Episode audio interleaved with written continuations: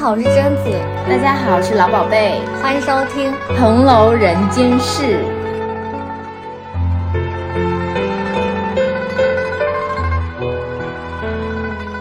今天要聊的这个人物是老宝贝，应该是对他又爱又恨的一个人物。我恨是因为我刚开始读他的时候，我觉得这个人他也太世俗，或者是太圆满了，找不到一丝在人情上的缺点。然后爱是因为我现在仔细仔细感受他之后，发现他所有的感情都融进了他的行为里面，就是你慢慢可以理解他了，对吗？对的，这个人物就是《红楼梦》我们自己觉得是四大主角之一的薛宝钗，薛姑娘。是，四大金刚。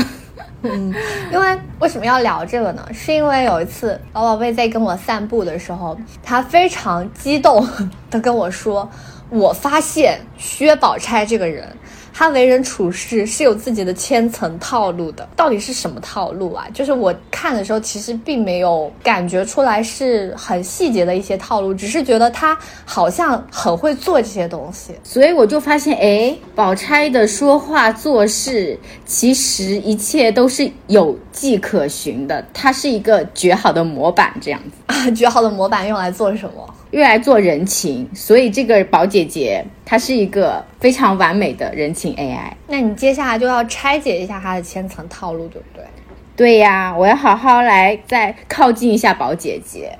我们的宝姐姐呢，她是个家里经商的富家小姐，因为她的妈妈是王夫人的姐妹，然后他们家又要进京，所以他们理所当然的成为了李荣府里的客人，就住在了荣府里面。然后荣府的上上下下老老少少，哎呀，都觉得她实在是太好了。对，应该有蛮多人评价过宝姐姐的，对吧？对的，像荣府的精神核心贾母就觉得说宝姐姐又细致又周到，说是个是个好女孩。然后我们可爱的湘云呢，也对宝姐姐就是大为叹服，很感激他，敬佩他。荣府的管家人阿凤也曾经说过，说宝钗这个人一问摇头三不知，就是说她内心心如明镜似的，但是她那些事情呢，她就是不怎么想管。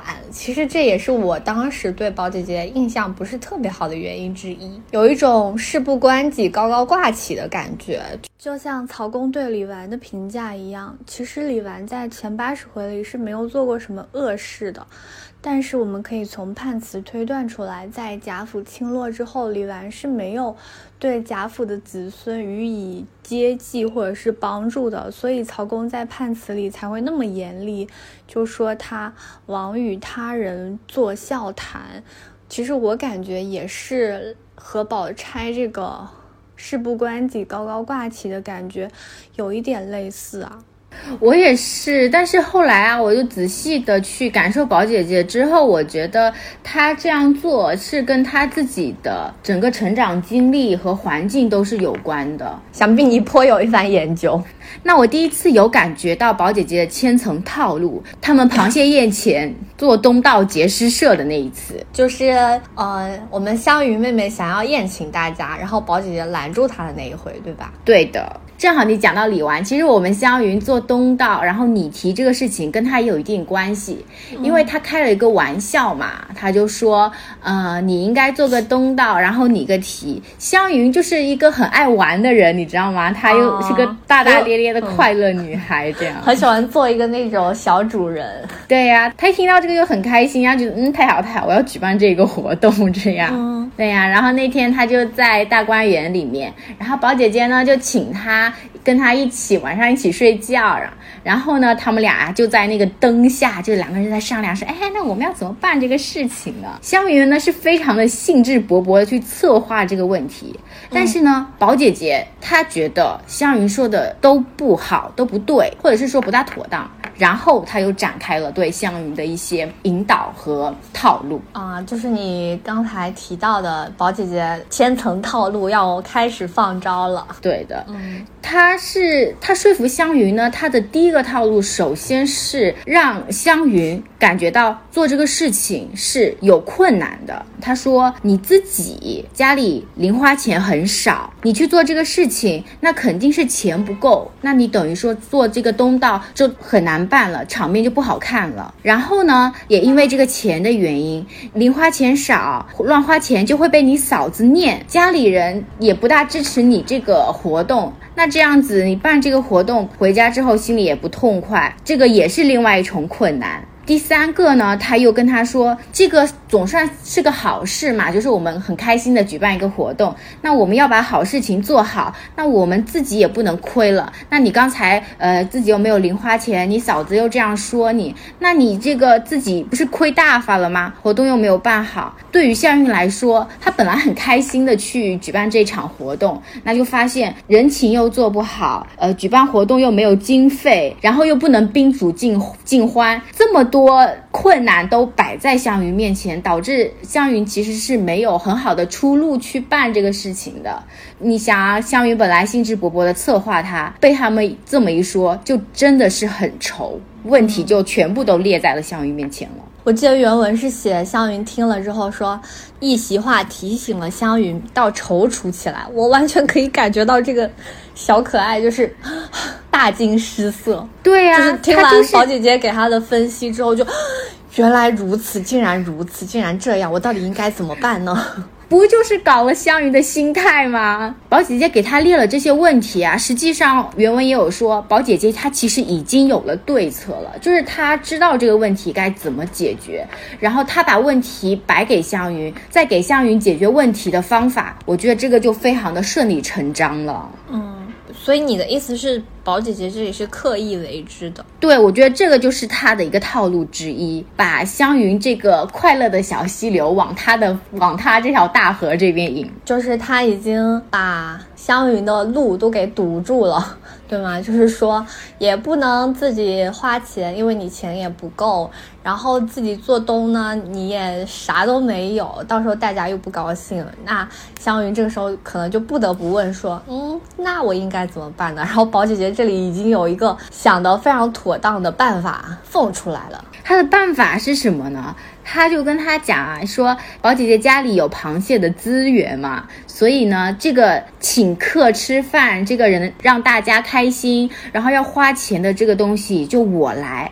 那你香云呢，就请一些大家吃一些茶呀，吃一些小点心这边，然后陪着贾母啊一些长辈们去赏桂花。完了之后呢，等伺候完了长辈之后，我们再来作诗，这样子我们也玩得很开心，也不至于到。打打扰了长辈，我觉得这一下子就解决了刚才他给香云制造的所有的问题。第一个就是钱的问题，第二个就是宾主尽欢的问题。所以香云一听就觉得哇，宝姐姐好厉害，她好细致啊，就凡事都想的这么妥当。嗯。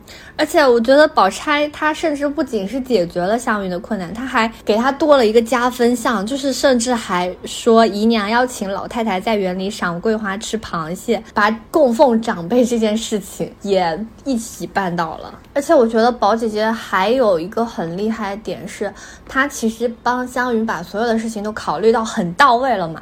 那这个时候湘云也说，就是心中很很感服她，然后。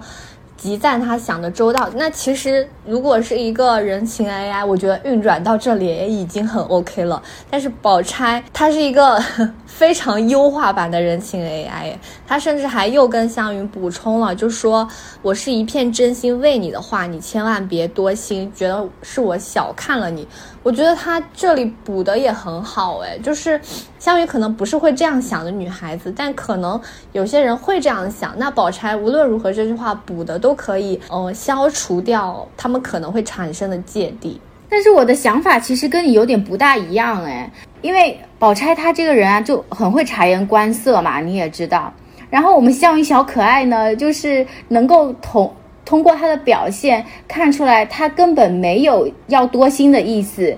那宝姐姐说这句话呢，其实就有点像是，当一个人没有往那边去想，没有那个情绪的时候，你却要去解释这个情绪，那这个东西。往往就是对自己说的。他觉得他不想要去承承担这个友情里的一些错误或者是误会，所以他先点出来。项羽反倒还一头雾水，说啊，没有没有，我没有这么想 之类的 啊。你说好姐姐，你这样说倒多心待我了。对，我觉得你刚刚分析的还蛮有意思的我因为我没有想过这个角度，我就觉得宝钗做的很圆滑，很到位。但是我主要倾向的点是类似于宝钗还是在宽慰另外一个人。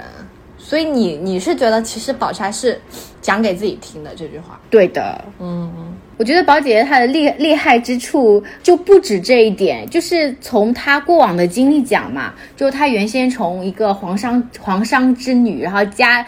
父母宠爱，然后都变成了呃，爹爹去世，他需要帮母亲去打理家里，他需要承担一些事情的时候，他的思维是有一种转变的，就本来可能可能从一个小女孩，然后转变成了一个需要理家的大人，需要有一些呃推动事情发展的技能。我觉得在这个他的过往经历当中，他的思维就是转变成了一个就是非常现实的人，以事情推进的的方向为准则，而不是以感情。所以他跟项羽讲这句话，就像消除了项羽的这些误会之后，也可以让这个事情就更好的推进下去。哦，就是有点连消带打的感觉啊！不仅是对的，把借地铲平，然后也让这个整个事情更往下推。是的，哎，我觉得这里我会想到另外一个耶。其实我们之前好像有有提过，就是宝钗在房间里跟自己的妈妈对话，然后妈妈薛姨妈当时说，那个听说柳湘莲死了，刘尤三姐殉情了，就很感叹嘛。然后宝钗听了也是浑不在意，然后就说。妈妈，我们现在最重要的事情是，哥哥刚从外面做生意回来，我们要先安顿好伙计，好好打赏，然后也要准备好一些礼物分发给就是众人，有点类似那种感觉。对，就是这这这些感情有什么用？还不如赶紧把眼下的事情给办好。嗯，那哎，那我多问一句，你觉得宝钗对湘云这里是有真感情的吗？我觉得真感情肯定是有，如果没有的话，他也不会设身处地的去帮他去解决这个问题。但是这个感情的成分，我觉得还是占的比较少，不然他也不会这么小心谨慎的去，嗯，讲这些话，叫湘云不要多心。他更占大头的，就是要把这个事情更好的推进下去。那如果说这里宝钗的真心。不多的话，那他做这件事情对他有什么好处呢？我觉得是这样啊，因为他宝钗说，宝钗说他们嗯园里的人大多爱吃螃蟹，然后宝钗的姨娘王夫呢，王夫人呢也说老太太想要吃螃蟹，因为有事还没有请，赶巧呢他们他们店里的伙计有一些肥螃蟹，这里有几个关系，一个是王夫人她是宝钗的姨妈。然后呢，宝姐姐一家也是因为王夫人的关系呢，就暂居在大观园里面，所以她可以顺理成章的去帮助王夫人去办一些事情。刚巧我们湘云也要去做东道嘛，她就刚巧把把这两个事合在一起就办了。我总结宝钗的这个套路啊，我觉得是四面筑墙套路，就是当这个事情发展呢不。不顺利的时候，他就会去告诉那个事情的主理人或者推进人，告诉他罗列现在他所有的困难，然后让这个人呢觉得无路可走，好像被四面都被筑了墙一样。然后这个时候他再寄出他的解决方法，那这样呢，这个人一定会往他的方向走，事情的推进呢也会往他想要的方向推进。你记不记得湘云前期其实是和宝钗比较亲，她喜欢黏着宝姐姐睡觉。但是后面到了第七十六回，湘云和黛玉在凹晶馆联诗的时候，湘云提到说：“可恨宝姐姐姊妹天天说亲道热，早已说今年中秋要大家一起赏月，必要起社大家联聚，到如今便弃了咱们，自己赏月去了。”就是我会觉得，这个时候的湘云可能。也说不上怨恨宝钗，因为宝钗当时搬出大观园，其实也有正当理由吧。因为大观园查抄了嘛，她作为一个亲戚，其实待在那里确实也不太好。但是我很能体会湘云这种有点悲伤寥落的心情，哎，就是曾经我们是很好的姐妹，然后我也非常非常尊敬和亲近你。但到了这个时候，大家都大了，你就离开了我们，你挑自己最重要的事情去做了。这个时候，你可能觉得我们的友情姐妹情是在那个事情之后了。我觉得这个事情办的就特别的符合他们两个人的性格，就香云一直。香云就是以感情为重的一个人，那宝钗自己这边，她主要是以事情推进为人生的那种准则，所以她到后面，她也会因为大观园发生的种种事情去离开大观园。我觉得他们两个都没有什么问题。嗯，我觉得都没错，只是难免，如果我是香云一方，我会有一点。感慨就好像之前，比如说高中、大学，大家一群人一起玩，然后亲亲热热、高高兴兴的。然后后来突然有一个人，他可能有了自己觉得更重要的事情，就聚会再也不来了，或者是嗯，在嗯别人需要帮助的时候他就离开了。我会觉得还蛮值得感叹的，会有一点悲伤吧。那我们刚才讲完宝钗的第一个套路，但是你之前兴冲冲跟我聊的时候说宝姐姐有千层套路，对吧？就说明我们宝姐姐的套路肯定拿了一个，还得有第二个。对啊，现在我们向宝宝姐姐拿出第二个套路，就是一定在信息范围之内做解读，而不去做过多的延展。我觉得这个事情啊，还是要从呃王夫人的丫鬟金钏儿头巾死了那个事情说起。王夫人她的丫鬟金钏儿头巾死了，然后宝钗听说这件事情，就赶忙去安慰她的姨妈，然后就听见她的姨妈在哭。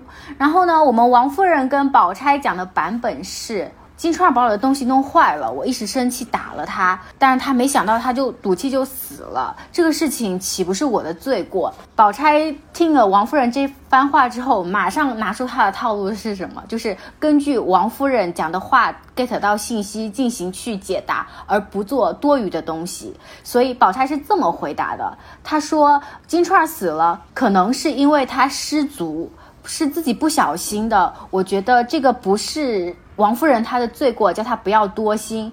你看看，就是我们宝钗讲的东西，完全就是贴合刚才王夫人给的信息。她没有做更多的延展，也没有带入自己的感情，觉得说很悲伤啊、很遗憾呀，她都没有。哦，她其实如果这个时候宝钗说：“哎呀，姨妈，我们也都很难过。”其实反而可能会触及到王夫人的那个逆鳞，哎，对不对？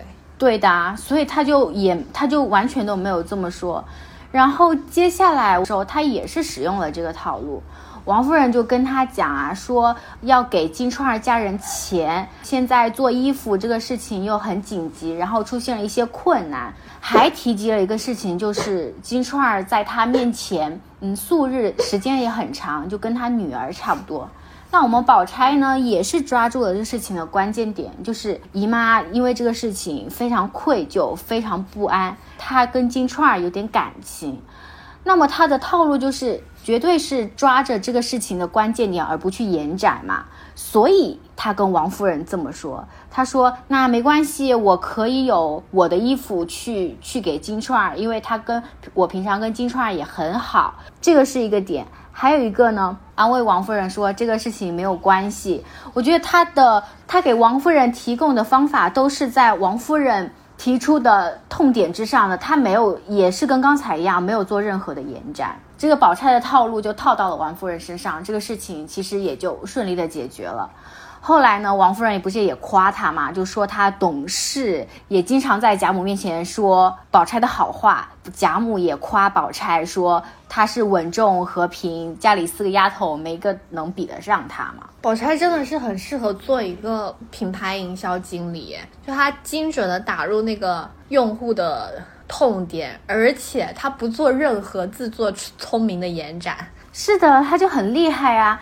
因为这个事情的真正的版本是在于，其实金钏儿在王夫人睡午觉服侍她的时候，就跟宝玉在那儿暧昧调情嘛，所以王夫人是很讨厌这个事情，而且这也不是什么光彩和不道德的，有一点不道德的事情了。宝钗在完全不知道这个事情的真相之下，就能够非常妥帖的去给王夫人。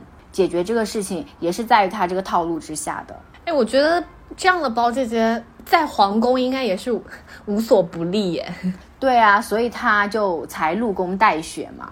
我们刚刚前面聊了一些宝钗的套路，但实际上呢，宝钗对于一个人她是没有用套路的。那个人呢，就是我们的黛玉。整本全书看下来，可能也只能是我们黛玉吧。对呀，我真的觉得他对他没有用套路。这个故事呢，就是从他们在联诗的时候嘛，黛玉她突然联诗的时候，无意中透露了自己可能会有那个呃看了《西厢记》这个东西，然后呢被宝钗给听出来了，然后宝钗就去劝了他，劝慰他一番话。那个话里面呢，其实是这么说的，就是说呃女孩子其实应该做一些就是针线活儿，但我们既然识了字。看了书，那就不要看那些杂书。看了这个杂书，就会移了性情。就是我觉得他这个话其实有点重的。就是为什么重呢？因为对于宝钗来说，我们也前面也说过，她就是一个其实很注重礼教啊，什么人生道路选择的这么一个人。他已经把这个问题上升到这个高度了，说明这个东西对他很重要。他把这么重要的东西去这样子去批评。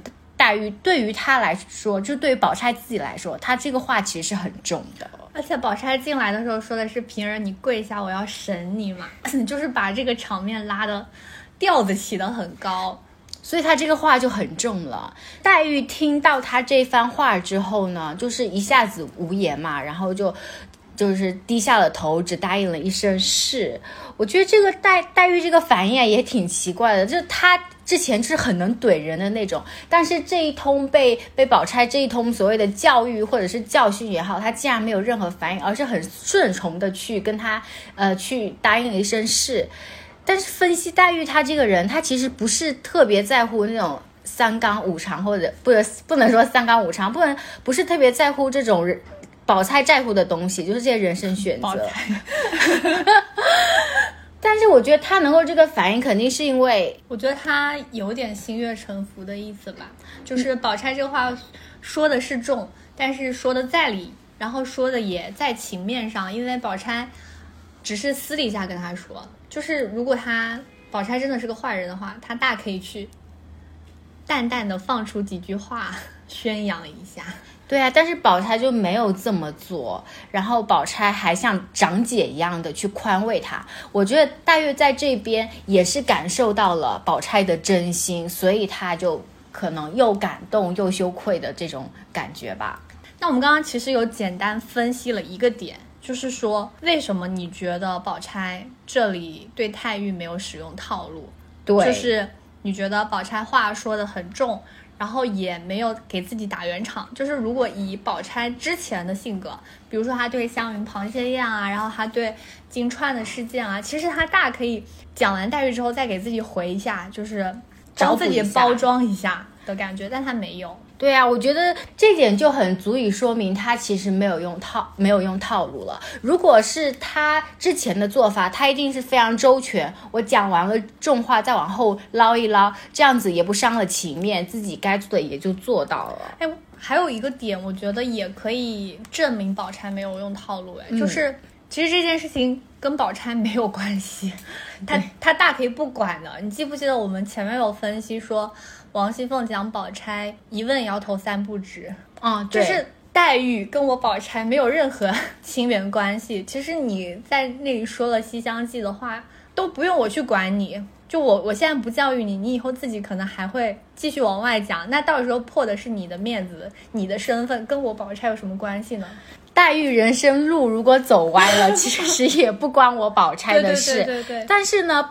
关于人生路走不走歪这件事情，是宝钗非常在意的，所以她私底下就去规劝她，然后关心她。我觉得这个就特别的珍贵，就是那种姐妹感情。对，所以我们黛玉其实也知道嘛，就是所以后面在互剖金兰气的那一回，黛玉也说，我以前就是我素日原当你是藏奸，但是这几回你上次规劝我不要读那些。旁门左道的书，然后又给我送燕窝，我才知道你是一个好人。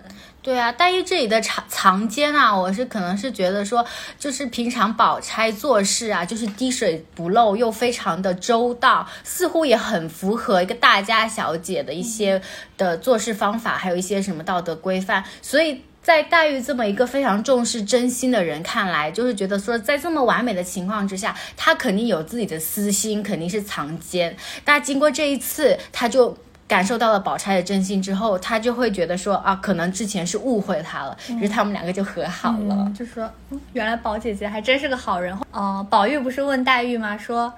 是几时孟光接了梁红案，你记得吗？对，黛玉很坦诚的跟宝玉说，原来宝姐姐是个好人，全当我，我只当你藏奸，但现在看来不是这样的。我们基本上现在可以得出一个结论，黛钗之间是有真感情的，黛玉对宝钗也很敬服，宝钗对黛玉没有用套路，对吧？我自己对宝钗的感情，其实阅读上也经历了很大的变动。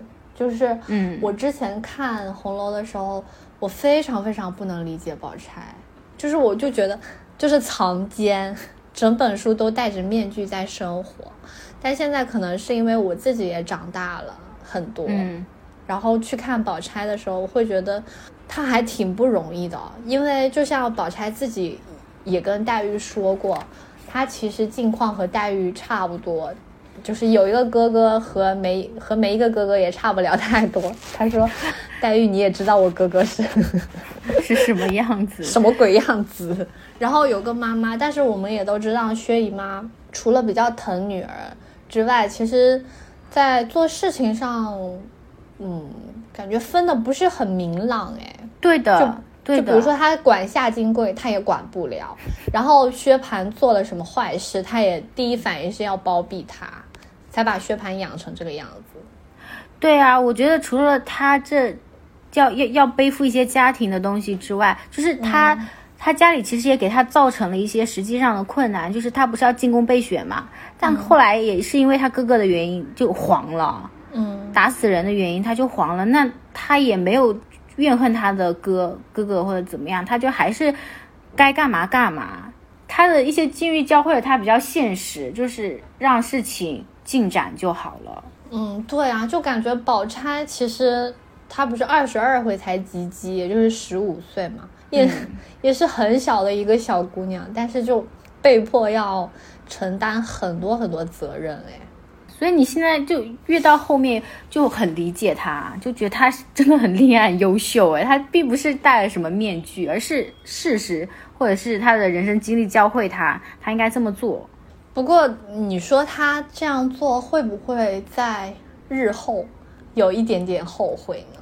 像湘云说的，宝姐姐素日和咱们那么好，结果到了这个时候也就搬出园子去不管我们了。宝钗在走自己的道路的时候，会不会觉得有点好像自己确实抛弃了一些也挺重要的东西的？嗯，我觉得，我觉得不会。其实所谓的也挺重要的东西，在宝钗那边就是不重要的东西。因为宝钗重要的东西是在于事情的推进，搬出大观园这个也是因为他觉得大观园现在已经不适合他住了，他必须走了，这个事情是重要的。反而呃抛弃了嗯所谓的一群姐妹们，这个在他的排序列里面是不是那么重要的？我虽然懂，但不能理解。嗯。在也不是不能理解，就是在我看来，觉得宝钗和黛玉之间是有真感情，所以当他离开黛玉，或者是他要站到黛玉的对立面的时候，他会不会有一点心里还是会有一些疙瘩呢？我觉得这个是一个永远都不能解开的谜，你知道吗？如果是按照后四十回再走的话，宝钗肯定就就不会觉得愧对黛玉或者是怎么样的。嗯，你说以你。反正你对宝钗的理解，你是觉得她不会，她就会披着所有的荆棘和火焰，成为对 她自己想成为的那个人。对呀，怎么回事啊？为什么每次每一期聊那个主角们，到最后都是感觉有一点点伤感的结尾？就悲凉之物变被华林啊！好，那今天的节目就到这里喽。好，拜拜，拜拜，下期见。